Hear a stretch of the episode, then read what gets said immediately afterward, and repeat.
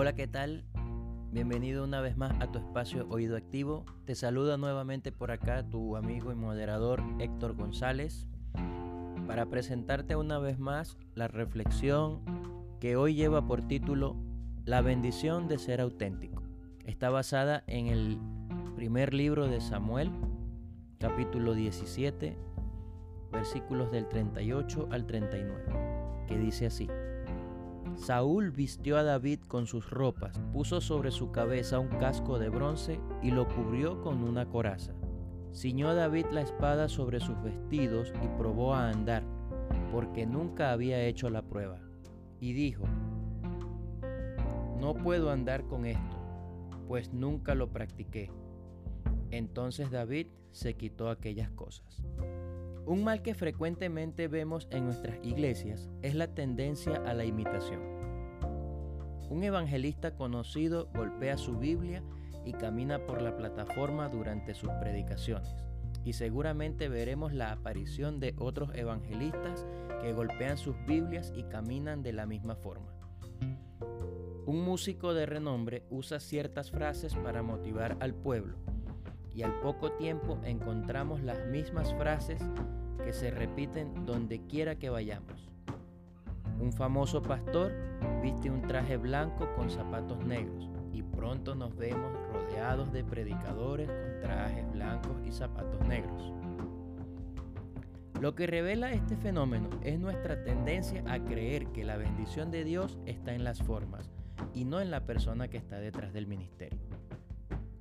Creemos que atrapar las manifestaciones externas asegura la bendición que ha acompañado el ministerio del otro. Cuando David se ofreció para enfrentar a Goliat, Saúl se mostró escéptico.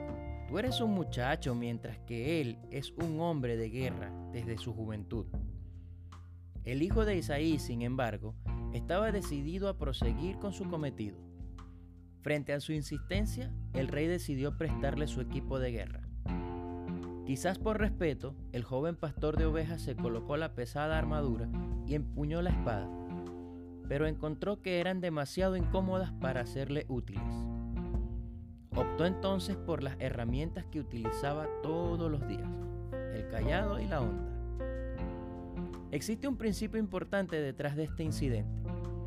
Si el Señor va a usar a una persona, será con las habilidades que Dios le ha dado y no con las habilidades que le ha dado a otros. La iglesia no necesita de réplicas, necesita de hombres y mujeres que sean fieles con lo que han recibido. Si usted se esfuerza por ser lo que no es, nadie podrá reemplazar el lugar que usted deja vacío. Dios lo capacitó a usted para ocupar ese lugar. No se avergüence de ser lo que es, ni de las herramientas que tiene a mano. Quizás no sean tan impresionantes como las que otros tienen, pero son las herramientas que le han sido útiles en el pasado. No pida disculpas por ser de la manera que es. La bendición del Señor descansa sobre su vida cuando usted es genuinamente lo que Dios le ha mandado hacer. Ninguna imitación podrá ser tan buena como el original. Levante la frente y avance confiado. Dios está con usted. Para pensar, ¿Conoce las herramientas que Dios le ha dado para que ejerza el ministerio encomendado? ¿Cómo puede desarrollar mejor los dones que ha recibido? ¿Cuáles cree que serían las consecuencias de desarrollar el ministerio con herramientas prestadas? Te doy una vez más las gracias por estar allí, por escuchar tu podcast Oído Activo. Una vez más te invito a mis redes sociales, Oído Activo, y te invito también a visitar nuestro blog en internet oídoactivo.com.